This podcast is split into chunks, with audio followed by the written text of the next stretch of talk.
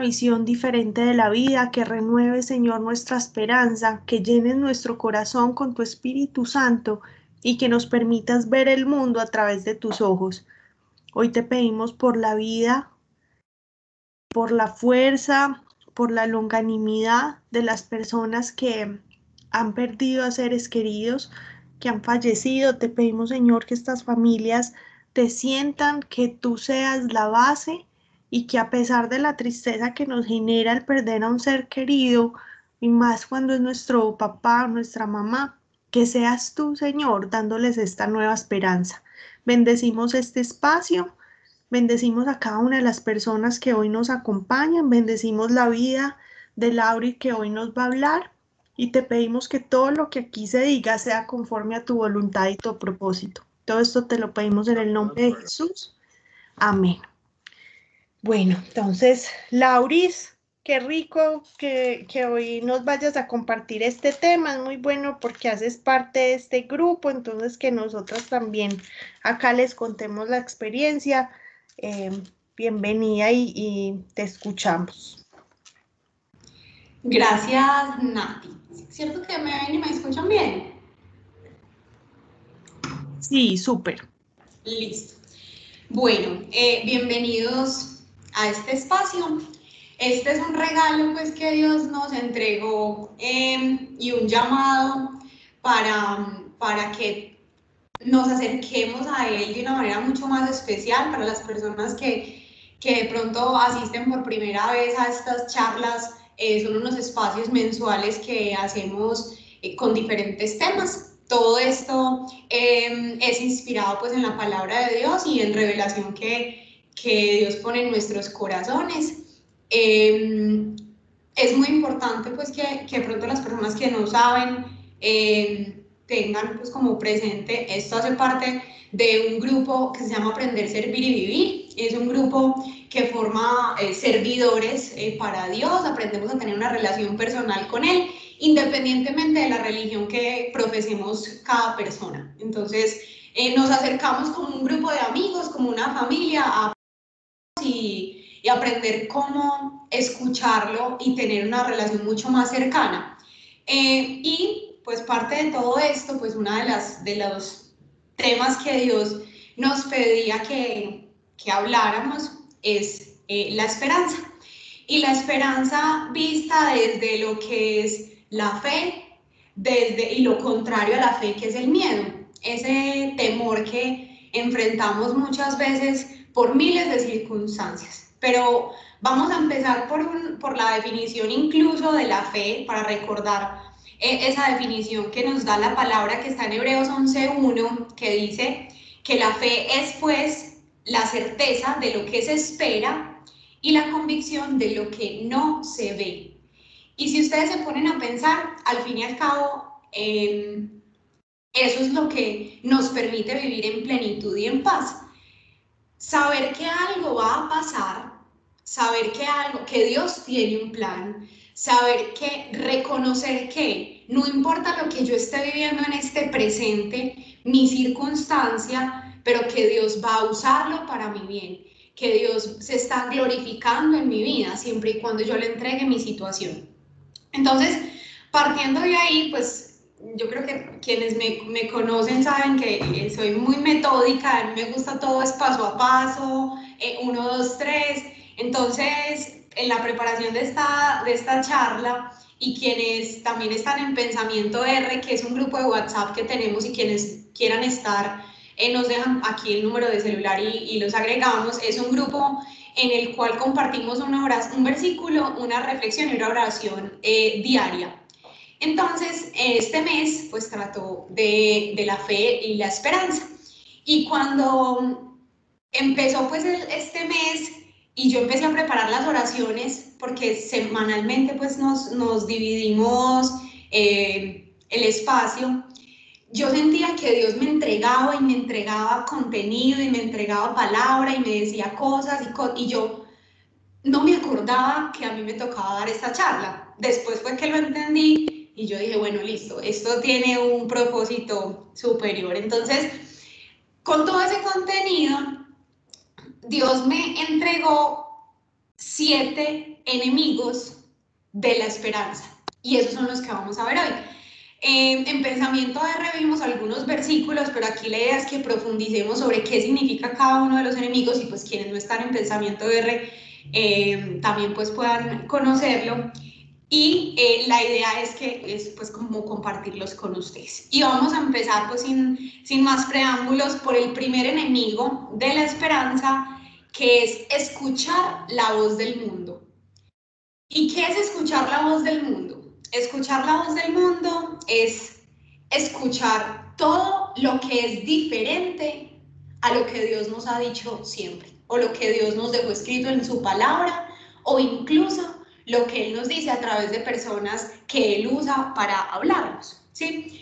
Entonces, esa voz del mundo la podemos imaginar que es, o podemos identificarla como todos esos malos consejos o el negativismo o esas personas que, que de pronto nos dicen cosas que nos limitan o que fortalecen nuestro miedo.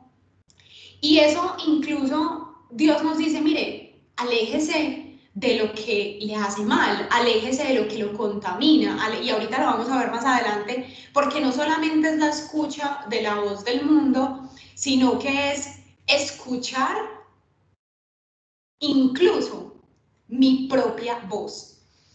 Nuestra mente tiene, em, por decirlo de una forma muy, muy cómica, si se puede decir de esa manera, un montón de diablitos adentro. Y ese montón de diablitos adentro nos dicen, tú no eres capaz, eso es demasiado difícil para ti, este reto te va a quedar grande, no sé por qué estás en esa posición, qué estás haciendo ahí. Definitivamente no eres tan bueno para que seas bendecido con lo que tanto anhelas. O, de pues, o no eres capaz, o todos esos pensamientos que llegan a nuestra mente y que nos, al fin y al cabo, alimentan nuestro miedo y apagan nuestra llama de esperanza. Si recordamos lo que veíamos al principio, la fe es esa certeza de lo que yo espero, como lo espero todavía no lo tengo, entonces la, la mente muchas veces nos juega en contra. ¿Y qué nos dice? No, es que ha pasado un año, ha pasado dos años, y yo tengo pues un, un, testimonio personal y es, yo llevo tres años casada, justo hoy es mi aniversario, y Dios desde el momento cero, incluso antes de casarnos, nos dio la certeza de que vamos a ser papás.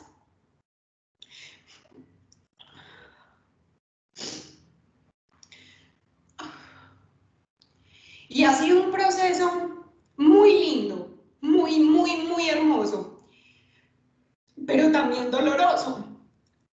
¿Por qué? Porque, porque es un proceso donde la gente te dice, ¿será que es que son estériles? ¿Será que es que no pueden tener bebés? Pero vení, porque aquellos que se acabaron de casar estaban planificando que hagan un embarazo? ¿Y ustedes por qué no? Ah, no, es que mm, de pronto ustedes, eh, pues Dios no quiere que ustedes sean papás y punto. O incluso no era el matrimonio que Dios quería y la familia que Dios quería formar. Entonces es en ese primer enemigo de la esperanza, batallar contra las voces que están alrededor de nosotros, es una de las cosas que tenemos que vencer. Y para vencer ese enemigo, entonces les traigo tres versículos que, que llenan de esperanza, sobre todo cuando uno medita en ellos. Y miren, la Biblia es nuestro manual de vida. Y un manual, si ustedes se ponen a pensar, cuando uno compra algo nuevo y viene con un manual, uno no lo lee a la carrera y listo, ya, lo leí una vez y lo cerré y, y lo guardé y ya aprendí. No, con un manual uno lee una, dos, tres, cuatro veces el mismo párrafo a ver si lo entendió, a ver si lo está haciendo bien. No le funciona a uno algo y uno vuelve y lee el manual y mira, listo, paso uno, dos, tres, sí, aquí prender, apagar, subir. no, no me funcionó, bueno, volvamos. Esa es la relación incluso, aunque, aunque suene pues un poquito eh, chistoso, que Dios quiere que nosotros tengamos con la palabra. Cuantas veces haya que leer un versículo para que te levante y te dé esperanza, pues esas son las veces necesarias. Cuantas veces tengas que meditar en el mismo versículo y, y es muy común que a uno le pase que uno ve un versículo una vez y no entendió nada. O uno lee, por ejemplo, el que estaba en la invitación, en el amor no hay temor, sino que el perfecto amor echa fuera el temor. Lo que sigue en 1 Juan 4, 18, y uno es, ¿qué querrá decir eso?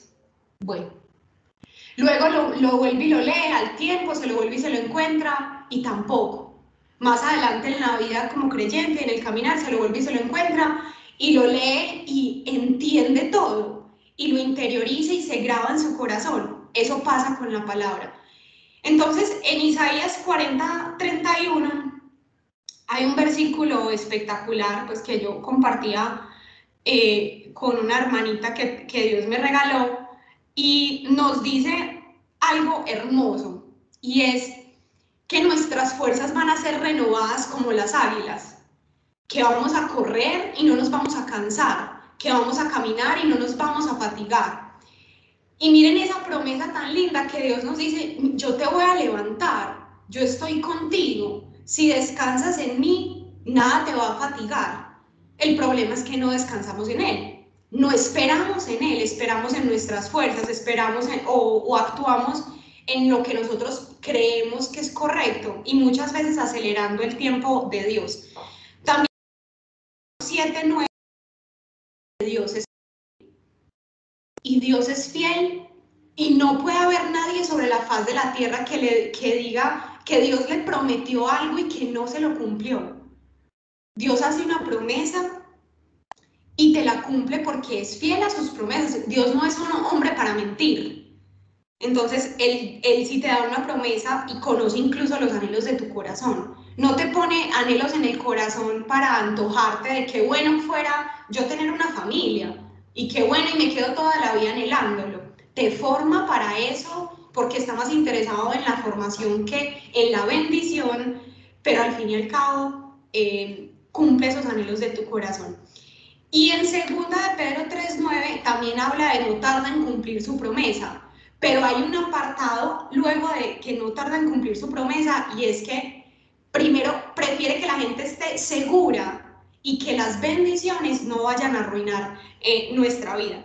Y cada vez que yo pienso en por qué todavía no somos padres Dios, vuelvo a esa palabra y digo, no estamos preparados para recibir una bendición en este momento de ese tipo. Esa bendición en este momento nos haría daño o nos dividiría como matrimonio o nos, nos alejaría de él, qué sé yo. Solamente Dios sabe qué pasa en un corazón cuando una bendición llega.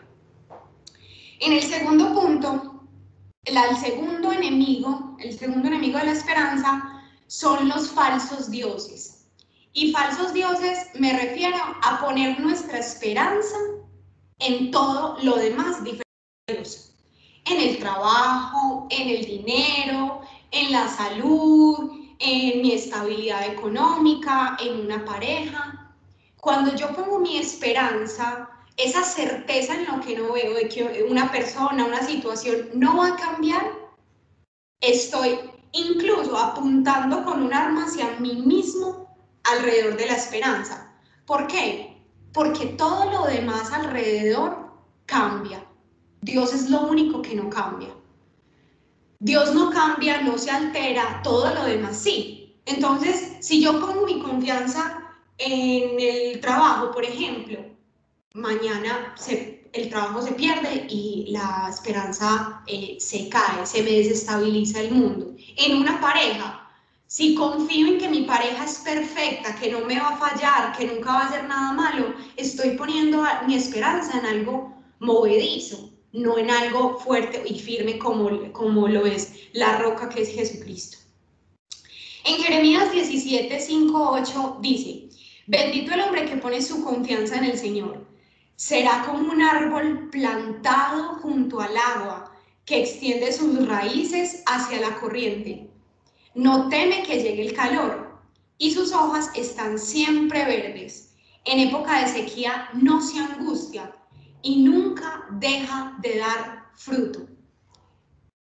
Y nosotros en poner nuestra confianza en Dios. Si nos si dedicáramos un poquito más de tiempo y de, nuestro, de nuestra, nuestro foco a reflexionar en estas promesas, nos preocuparíamos menos, descansaríamos más en Dios. Pero muchas veces nos enfocamos es en lo que está pasando en el trabajo, en lo que está pasando con mi pareja y solo pienso en eso y todo, todo el bendito día pienso en las mismas cosas me quedo patinando en el mismo problema. Debería ser, algo me está inquietando, a ver qué dice la palabra de Dios al respecto, a ver qué dice Dios con esta verdad. El tercer enemigo es comparar nuestra vida con la vida de otros y principalmente cuando estoy esperando. Porque era lo que les contaba, miren, siempre el prado del frente se va a ver más verde que el mío. Muchas veces el, incluso nos engañamos con esto. Entonces, yo miro la vida de la otra persona y, si, en, el, testimonio que les contaba, entonces yo me pongo a mirar la vida de las otras parejas de amigos que recién casados quedaron en embarazo, que ni siquiera le habían pedido con tanto anhelo a Dios ser papás y les llega esa bendición. Y yo digo, Dios, pero entonces yo qué, qué es lo que tengo que hacer? me tengo que volver a casar y no pedirte nada para que ahí sí me lo des, o que no, definitivamente es, yo tengo que concentrarme en mi vida, en mi corazón, en mi matrimonio, en las condiciones que tiene mi matrimonio, el matrimonio del lado, la vida de la de al lado, la situación económica del otro, el crecimiento profesional del otro, es el otro, es su corazón, es su proceso con Dios. Alguna vez alguien me decía, ¿por qué a la gente que no cree en Dios, por qué la gente que no cree en Dios eh, incluso es tan feliz? Pues tiene su pareja, su familia, su trabajo. Y yo le decía, y algo que me ponía Dios en el corazón en ese momento era, ¿cómo sabes para saber que esa persona es feliz? Solamente por lo que ves. No, no, no puedes saber no puedes saber qué hay en su corazón. No tienes forma de saber qué tanta paz siente, solamente por lo que tú veas y compares que ella tiene y tú no. Y no es un punto de comparación si cree o no. A ti Dios te está formando y tú crees y tú tienes la certeza incluso de que todo lo que pasa en mi vida es para mi bien, es para la obra de Dios, es para mi formación. Y Dios no me va a dar una bendición que me va a hacer mal. Ese es el papá que tenemos. Nosotros deberíamos descansar en eso, pero a veces se nos olvida por uno de estos enemigos. Entonces me pongo a ver la vida del otro, qué tiene el otro, qué hace el otro, qué logra el otro y por qué yo no. ¿Por qué yo no haciendo? ¿Por qué yo no consigo una pareja? ¿Por qué yo no eh, tengo la estabilidad económica que tal persona tiene? no debería ser nuestro punto de comparación en la vida de los demás. Incluso en Romanos 9, 20, 21, habla de la función que Dios le da a cada persona y cómo moldea a cada persona, él siendo nuestro alfarero. En esa función y en ese rol, en esa vida que Dios traza para nosotros, también conoce nuestro corazón y conoce cuándo es el tiempo perfecto para que a ti te llegue la bendición que estás esperando. No es antes, no es después. Muchas veces alejados de Dios, recibimos cosas o llegan cosas a nuestras vidas, pero muchas veces no es lo que más nos convenía o no, es, no era el momento perfecto de Dios. Si hablamos del cuarto enemigo, vamos a repasar para las personas que pronto eh, han estado llegando uno, escucha, el primer enemigo de la esperanza, escuchar la voz del mundo, esos malos consejos y el negativismo. Dos, los falsos dioses y poner nuestra esperanza en otras cosas. Tres, comparar la vida con otras personas, incluso o principalmente cuando estamos esperando una bendición. Y cuatro, creer que puedo hacer todo por mí mismo. Una de las cosas que más nos derrumba la esperanza y esa certeza de que Dios va a orar y esa certeza de que Dios transforma es creer que solo puedo hacerlo todo, que con mis propias fuerzas puedo vencer las batallas que tengo, puedo sacar adelante un reto de cualquier tipo. Y miren, en Juan 15:5 dice, separados de Dios, nada podéis hacer. O separados de mí, nada pueden hacer. Entonces, Dios es tan claro y nos dice, miren, aléjese de mí y todo le va a pesar 200 toneladas más de lo que en este momento, de lo que conmigo le pesaría. Yo cargo por usted, yo recibo las cargas, déjeme cargarlas a mí por usted, déjeme, yo me encargo de eso que tanto le duele, de eso que tanto eh, le preocupa, déjemelo a mí, pero encárguemelo a mí, que yo lo puedo cargar por usted, incluso me sentiría feliz de cargarlo por ti, porque incluso muchas veces nosotros no le contamos a Dios que nos que esas cosas que nos cargan porque no nos damos cuenta. A veces puede ser tan inconsciente que uno no se da cuenta, cree que es lo normal, ¿sí? que lo normal de la vida es vivir preocupado por el trabajo y estresado y enfermo y no poder dormir, por ejemplo. No, eso no es lo normal. ¿sí? Y Dios nos está viendo con esa carga, con esa preocupación y llega y nos dice, pero déjamelo a mí, yo quiero hacerlo por ti y eso no, es una, no se necesita un ritual y un protocolo para hacerlo. Si hay algo que a mí me está cargando, si hay algo que me está quitando la paz, es que ahí es donde está la clave. Si hay algo que me está quitando la paz, yo solamente puedo ir a decirle a Dios, Dios, ¿sabes algo? Yo te entrego esto que me está quitando la paz. Y que seas tú quien se encargue de trabajarlo por mí, de sacarlo adelante por mí.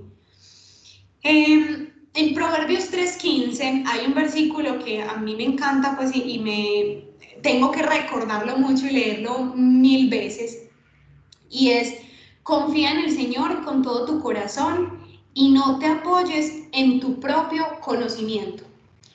Y apoyarse en el propio conocimiento puede aplicarse en todos los sentidos, no solamente en, en lo intelectual, ¿sí?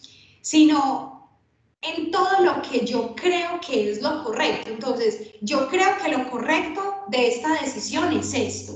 Y en ningún momento le pregunto a Dios, Dios, ¿tú qué piensas? Dios, pone en mi corazón la respuesta a esta situación. Dios, cuéntame qué camino debo tomar aquí.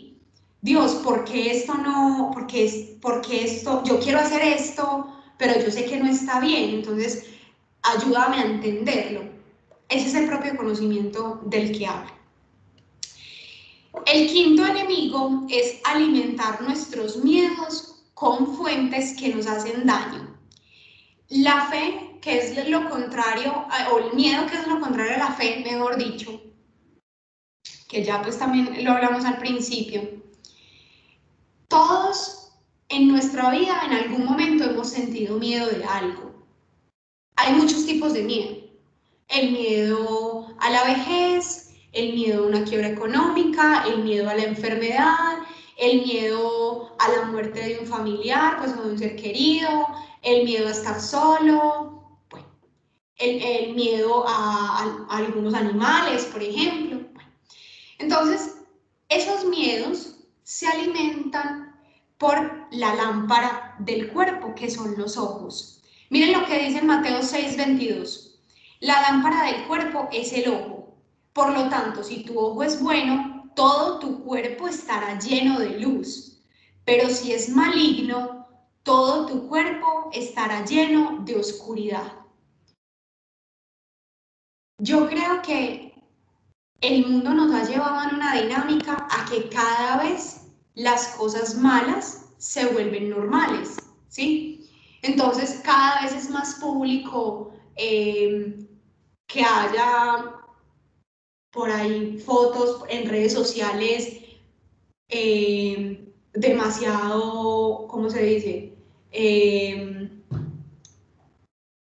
con contenido sexual, por decirlo de alguna manera, o demasiado atrevidos, o las películas de terror aquí, pues hay mucha gente que, muchas de las personas nos gustan mucho las películas de terror y entre más, más demonios se vean y, más exorcismos se vean, entonces uno más las quiere ver, eh, libros, historias que incluso van alimentando nuestros miedos.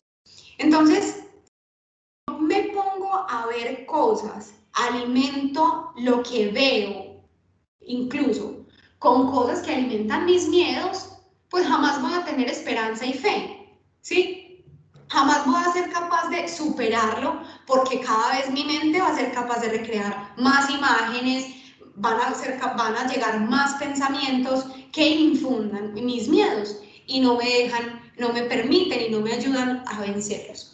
Eso aplica eh, con todos. Si yo soy reincidente en un pecado, por ejemplo, la pornografía o la masturbación, si yo soy reincidente en un pecado de este tipo, ¿qué hago esperando que en, la, en una película pase una escena sexual?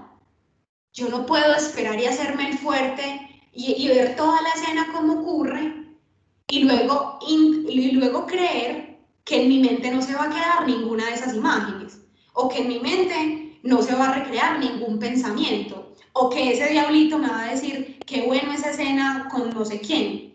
¿Sí? Entonces, también es, tengamos cuidado con qué estamos alimentando nuestros miedos y nuestra falta de, fe y esperanza. Aquí me dan mm,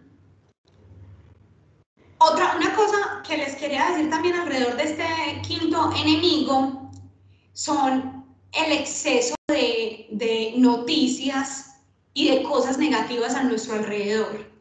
En esta época de, pandemia, al principio, pues yo no sé si, si, si todos lo sintieron, pero uno se sentía bombardeado por todas partes de noticias, no, pues más o menos el mundo se va a acabar, esto es lo peor, nos vamos a morir de hambre, todos nos vamos a morir. Eh, no, pues ya, las peores noticias. Entonces, eso más nos hacía crecer los miedos y la falta de esperanza de que Dios escucha nuestras oraciones, de que Dios está en control de la vida de sus hijos, de que Dios, eh, si le entregamos la situación que tengamos, Él nos da paz y, obra bajo su voluntad, que es buena, agradable y perfecta.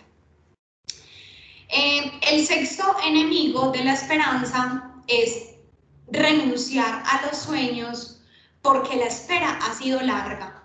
Entonces, miren, en 1 de Pedro, capítulo 1, versículos 6 y 9, hablan principalmente de cuando tienes que superar una prueba y un obstáculo.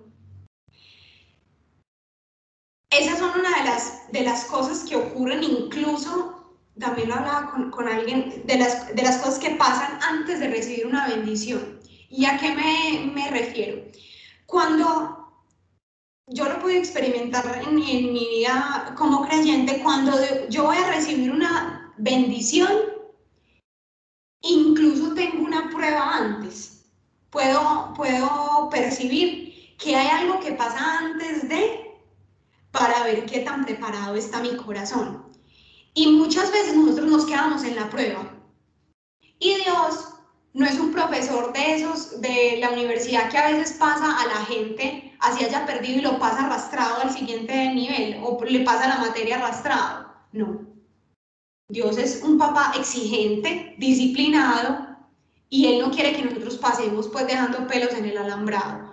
Él, cuando va, hay una situación que está probando nuestro corazón, no necesariamente porque Él nos mande una prueba, pero una situación de estrés, una situación de dificultad, y nosotros decimos, no, ya no quiero ese sueño, voy a tirar la toalla y no voy a continuar.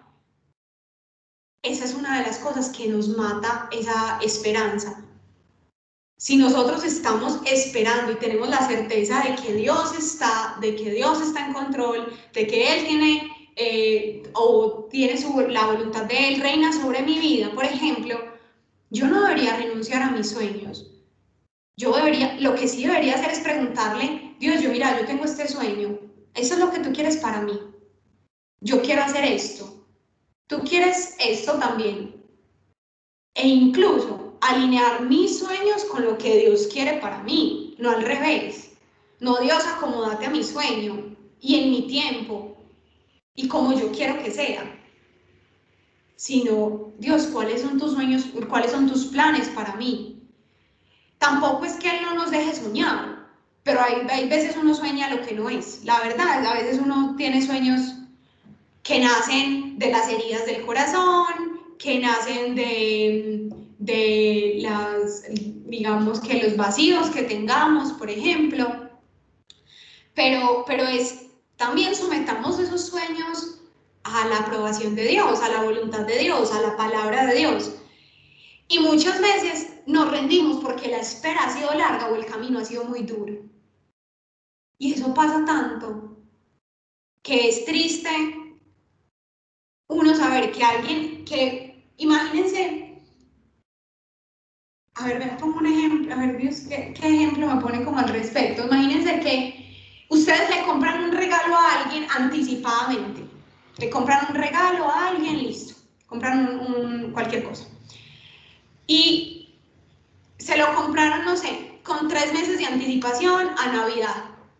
Y esa persona pide y pide el regalo y pide y pide el regalo y uno ya con el regalo ahí, pero sabe que no se lo puede entregar hasta ese momento, porque el regalo es para ese momento. Pide y pide y pide. Y en el transcurso de que llega esos tres meses a que llega la Navidad, esa persona dice, no, yo ya no quiero yo mejor voy a buscar otra cosa. O peor aún, ah, no, yo mejor me lo voy a comprar, entonces voy a ver si me alcanza y, me lo compro, me compro uno más sencillito y uno ya hizo el esfuerzo y le tiene el super regalo, solamente está esperando esa fecha especial. Es un ejemplo muy gráfico que puede pasar, pero es, es lo mismo. Dios está guardando una bendición para nosotros cumpliendo un anhelo en nuestro corazón, haciendo realidad un sueño y nosotros renunciamos al sueño porque, estás, porque Dios ha esperado mucho. Y la espera de Dios nunca es larga en su tiempo. Yo creo que lo más difícil de, de escuchar cuando uno está esperando algo es cuando le dicen el tiempo de Dios es perfecto.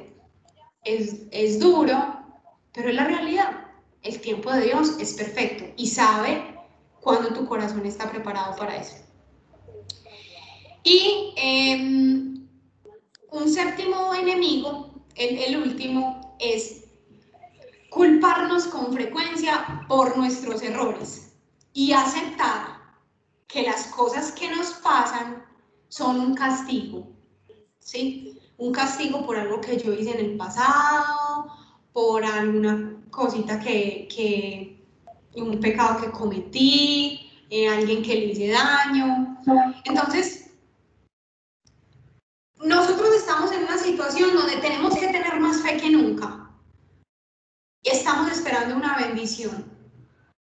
Dios nos dio una promesa. Pero algo por aquí en el oído nos dice, pero es que rechazaste la vida, por ejemplo en mi caso, rechazaste la vida cuando eras más joven. O sea, cuando eras más joven, orabas y te arrodillabas pidiendo no estar en embarazo le quiera decir a tu mamá que quedaste en embarazo antes de casarte. Oraba y llorabas y te arrodillabas, que por favor, que por favor, que por favor. Entonces, esta, esta vocecita dice acá eso, y yo digo, ay, sí, por eso es que Dios me ha castigado, por eso es que llevo este tiempo eh, no hemos podido tener hijos, es por eso. Sí, no, yo tengo, será, tengo que que hacer un ayuno para que Dios me perdone o, tendré que hacer una penitencia y subir pues no sé, arrodillada en dos corosos, eh, no sé qué monte y, y, quedarme allá cuatro días llorando, esperando a ver si Dios me perdona. Y no, Dios no es así, Dios no es un Dios castigador. Uno le dice a Dios, Dios, perdóname, tiene un arrepentimiento en el corazón y Él lo que hace es echar los pecados al fondo del mar. Eso, si no estoy mal, está en, Malaquías, si Nati me corrige. Pero los echa al fondo del mar y allá se quedan. Él no vuelve y dice, ah, pero es que acordate que este pecado, que aunque yo ya te lo perdoné, acordate que todavía me, me debes unas cuantas de ese. Dios no es así, Dios no, Dios no es un humano. Dios eso es un Padre misericordioso, si es disciplinado, si le gusta, si es, es justo, pero también es bondadoso. Y misericordia, ¿qué es la misericordia? La misericordia yo reconozco que el otro tiene miseria, que en su corazón, que en su cuerpo hay pecado y que cae. Ya. Y es incluso, por eso nos perdona. ¿Y porque es bondadoso? Porque Dios nos da más de lo que merecemos. Más de lo que merecemos, nos bendice sobreabundantemente. Entonces, no nos podemos quedar pegados de los errores del pasado pensando que por esos errores es que la bendición no llega. Y por esos errores es que no soy capaz de vencer ese, ese gigante en mi vida. En, en, un documento que estuve leyendo del Papa Francisco, en una publicación de, de hace dos añitos, él mencionaba cómo iban juntas siempre la fe y la esperanza, avanzan juntas, no pueden ir, no pueden ir eh, independientes. Yo tengo fe y fe, la fe puede ser creer en algo, creer que algo va a pasar, pero yo creo en que Dios tiene un plan y lo que hemos hablado todo este rato, que Dios tiene un plan, que Dios está conmigo, que Dios me ama, que Dios ha preparado un camino de bendición eh, para mí. Y una de nuestros, otro como apartado que no es, eh, de pronto no es tanto un enemigo, pero hablando un poquito más del miedo, Muchas veces nuestros miedos más grandes están fundados en el temor a fracasar o en equivocarnos o fallar, ¿sí? Entonces, yo lo que hago es blindar muchas veces mi vida, tomar decisiones para evitar equivocarme, para evitar fallar o para evitar fracasar. Entonces yo trato de, que en mi vida, incluso eso cansa tanto, si ustedes se ponen a pensar, muchas veces uno trata de tener todo perfecto. Nada se mueve, el trabajo está bien, mi familia está bien, mi salud está bien, mis finanzas están bien, todo controlado, nadie se mueva, todo funciona perfectamente. Y eso cansa y agota tanto y eso de verdad que pesa demasiado. Y Dios nos dice, déjemelo a mí, déjemelo a mí. Yo no le voy a, no le voy a decir que si me entrega todo a mí usted no se pueda equivocar o no vayan a pasar cosas que no quieres en tu vida. Esa, ojo que esa no es, tampoco es la garantía. Dios no nos está diciendo, ah, si usted camina conmigo, yo le garantizo que todo va a salir como usted quiera y lo que usted me pida yo se lo voy a dar. No. Porque estamos sujetos a la voluntad de Él y a su soberanía. Entonces la voluntad de Dios que es buena, agradable y perfecta, es buena, es agradable, muchas veces no es lo que queremos. Yo quisiera ser mamá ya, ya, y poder contarles la noticia y no sé qué, y, todo, y la, y la, fiesta, y los regalos, y el amor para el bebé, y bueno, no sé qué, todo el cuento, pero la voluntad de Dios es que en este momento no sea. Y, y punto. Que en mi corazón esté, sí, en mi corazón está ese anhelo, pero que yo espero en Él y en lo que Él quiere para nosotros es distinto. Y ahí está puesta mi esperanza, y ahí está puesta mi fe. No está puesta en las preguntas y los cuestionamientos de por qué todavía no. ¿Sí? ¿Por qué no ya Dios? No, ya no, es porque no. Es porque después entenderás por qué no fue ya. ¿Sí? en Tito hay una, y, reforzando lo que hablábamos ahorita del enemigo 5, de alimentar nuestra mente, corazón y sentimientos, habla de que un corazón puro vive en lo puro. Y los que saben, y de pronto, eh, no sé si yo creo que los hombres que están acá no han participado, eh, el grupo de sanación de corazón ese es el, versículo que, que, tomamos como base, es cuida tu corazón porque de él mana la vida. Entonces, en el corazón De ahí nacen tantas cosas, del corazón salen muchas veces nuestras, nuestros emociones, nuestros sentimientos, nuestras decisiones y nuestras acciones, por ende. Entonces, el corazón puro, un corazón puro es un corazón que es apartado del, del mundo, que es un, corazón santificado, un corazón santificado es, es, es apartado del mundo, vive en lo puro. Y no sé si ustedes han visto, hay, hay personas que tienen un corazón tan limpio que no ven maldad en ninguna, en ninguna parte. Eso, esa, es la, esa es la muestra de lo que dice Tito. Un corazón puro vive en lo puro. Uno reconoce, pero no ve maldad. No cree que la gente, pues que la gente te pueda hacer daño, pero sí pones tu confianza, tu esperanza en Dios. No, puedes, no caes en que los otros eh, te den esa, esa certeza. Una, un tip para mantener en esperanza y es tener un corazón agradecido. Cuando nosotros nos enfocamos en lo que nos hace falta, nos da más dificultad creer y tener esperanza.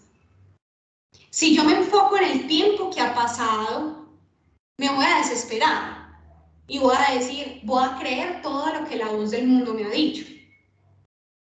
Si yo me enfoco en agradecerle a Dios por este tiempo que me ha permitido disfrutar con mi esposo, de fortalecer la relación de pareja, de crecer profesionalmente eh, los dos, de cumplir muchos sueños que teníamos.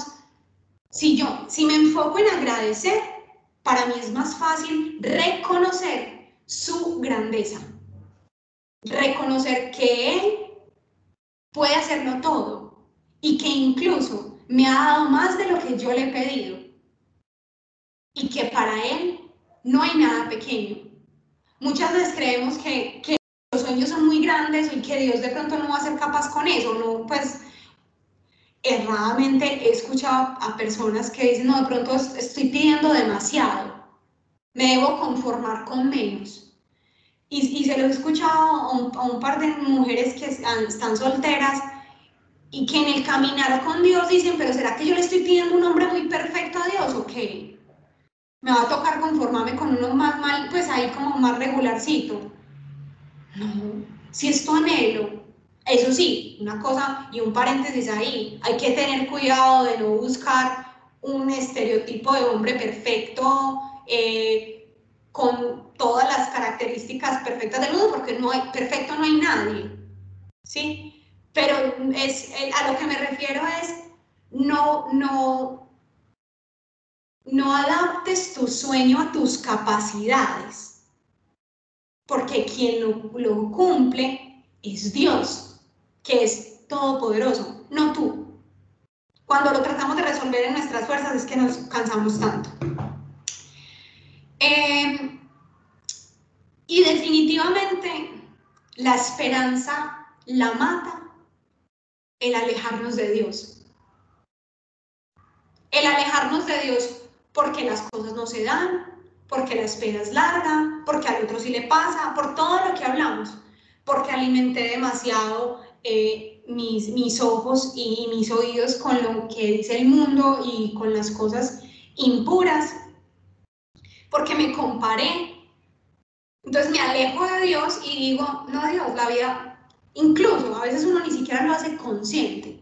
Muchas veces uno no, no, no es consciente, no, pues no lo hace consciente y dice, no Dios, me voy a alejar de ti, tú y yo estamos bravos, hasta aquí llegamos, terminamos tú y yo.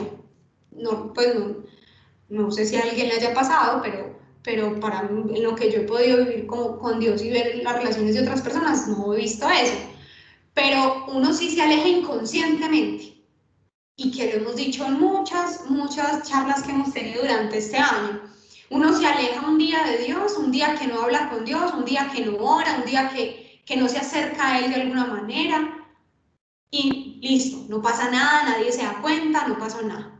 Solo sabe uno en el corazón que se alejó. ¿Sí? El segundo día, listo, lo mismo, sabe uno y, empieza uno como a sentirse diferente. Pasa una semana y ya uno empieza a tener más problemas y, lo conversamos también en una charla pasada, no es que los problemas cambien o aumenten, es que el observador y mi corazón cambia. Entonces un corazón que ya la esperanza no está puesta en él, sino en cómo soy capaz de resolver eh, los problemas que tengo. Entonces, para resumir y para recapitular lo que vimos, tenemos que vencer esos enemigos de la esperanza y de la fe. En primer lugar, dejar de escuchar a todo el mundo y escuchar la voz de Dios, irnos a la palabra y ver las promesas que Él nos ha dado.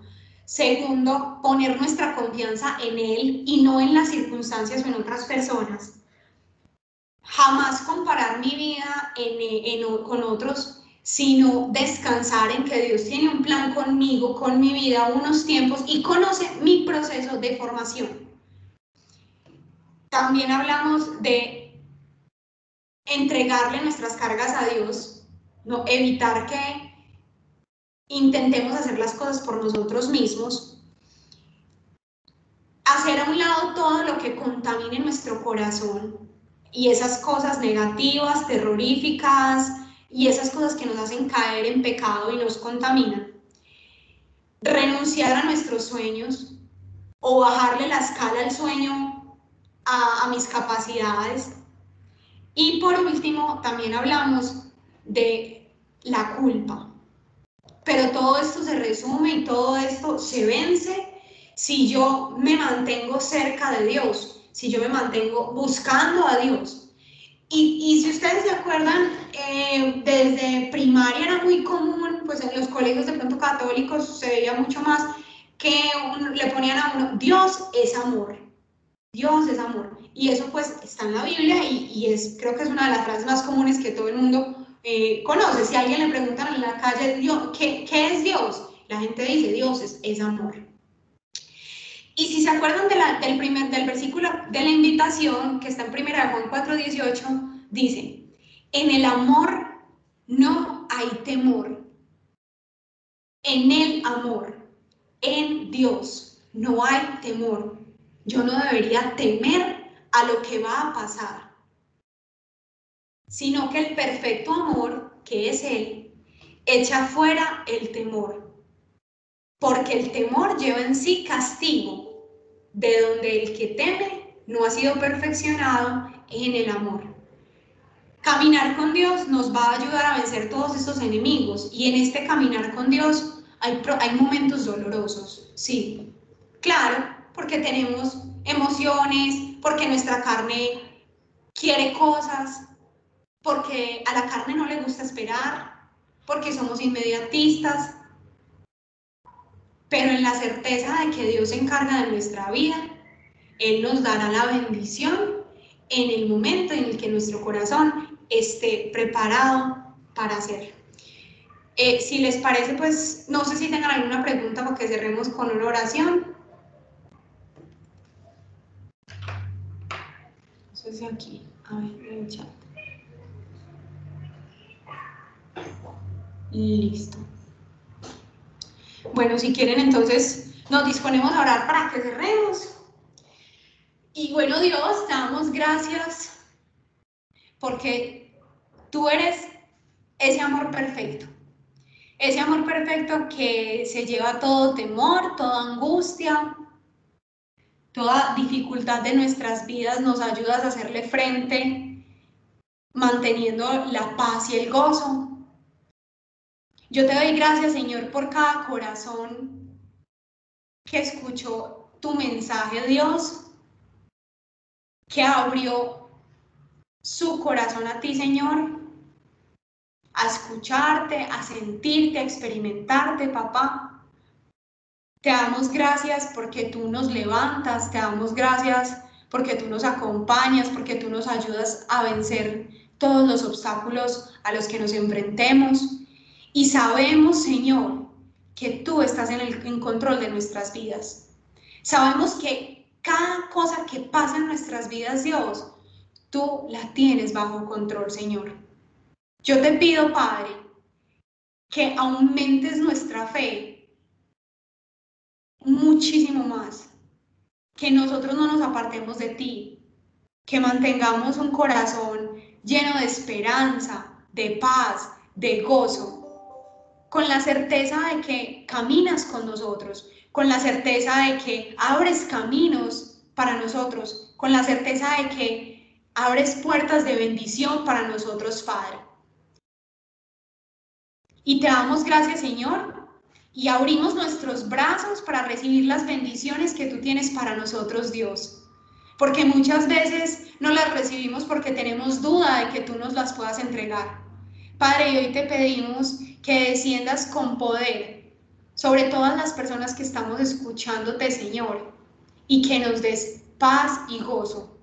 No importa qué situación estemos viviendo en este momento, no importa la angustia o la tristeza, no importa la duda, no importa el miedo, no importa lo que digan otros, Señor, no importa incluso lo que diga nuestra mente, que a veces nos quiere jugar malas pasadas y engañarnos. Hoy renunciamos, Señor, a los malos sentimientos, al negativismo, a la tristeza, y te entregamos a ti nuestras cargas, reconociendo que en tu amor, que en tu presencia, todo lo podemos hacer, que salimos victoriosos, que nos acompañas, que nos cuidas, que nos perfeccionas.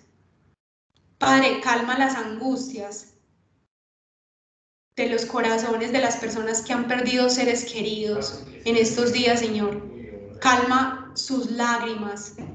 Abrázalo, Señor, con tu amor y con tu presencia. Y que sea tu Espíritu Santo descendiendo, Señor, sobre cada persona para que esta palabra que aquí fue fundada, Señor, caiga como una semilla en tierra fértil en nuestros corazones y del fruto que tú esperas, Dios.